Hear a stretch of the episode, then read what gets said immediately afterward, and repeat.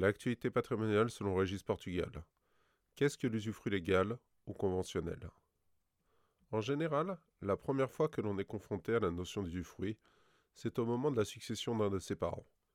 On parle dans ce cas d'usufruit légal, mais ce n'est bien entendu pas le seul cas d'utilisation. En résumé, l'usufruit est le droit de pouvoir utiliser un bien et d'en percevoir des revenus. Mais dans les faits, il se cache de nombreuses subtilités à connaître. Qu'est-ce que l'usufruit? L'usufruit est la conjonction de deux droits fondamentaux de la propriété, dont il tire directement son nom.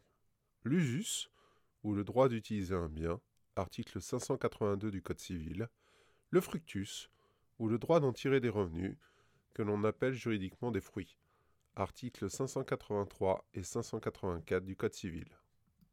En contrepartie de ce droit, l'usufruitier aura pour charge d'entretenir le bien au sens de l'article 606 du Code civil. L'objectif est de pouvoir rendre le bien au terme de l'usufruit à son propriétaire dans l'état dans lequel il l'a reçu. Seules les usures du temps et provenant d'une utilisation normale sont tolérées. Vous en déduirez que l'usufruit est un droit temporaire. Il s'éteint au jour du décès de l'usufruitier ou de l'usufruitière.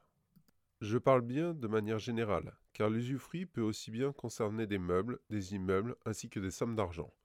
Lorsque l'usufruit et la nue propriété d'un bien sont détenus par des personnes différentes, on parle alors de démembrement de propriété. Usufruit et bien consomptible. Nous avons vu que l'usufruit peut porter sur des sommes d'argent. Mais par essence, comment peut-on utiliser des sommes d'argent sans les faire disparaître? Pour les biens consomptibles, dont l'utilisation détruit le bien, on parle de quasi-usufruit.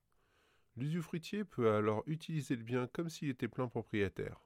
Si le bien ne peut être restitué au terme, le nu propriétaire sera dédommagé financièrement. Comment devient-on usufruitière ou usufruitier? Le démembrement de propriété peut provenir de deux manières, légale ou contractuelle. L'usufruit légal issu des successions. L'usufruit légal trouve sa source du droit du conjoint survivant lors de la succession. En effet, ce dernier peut choisir de disposer d'un droit d'usufruit sur la totalité des actifs de la succession. La nue propriété dans ce cas sera transmise aux héritiers du défunt, en général les enfants. L'usufruit contractuel. L'usufruit contractuel peut se mettre en place de deux manières, lors d'une acquisition ou d'une vente, ou d'une donation. Démembrement provenant d'une acquisition ou d'une vente. Ce n'est pas si courant, il est possible de vendre ou d'acheter uniquement une partie du droit de propriété. C'est le cas de l'usufruit de la nue propriété.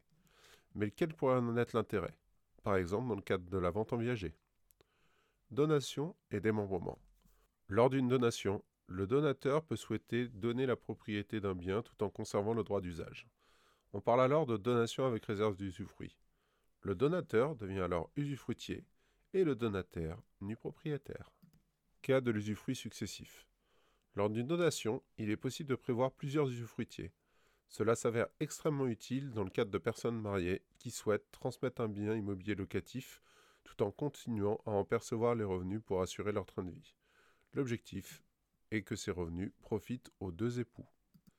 Qui peut devenir usufruitier ou usufruitière?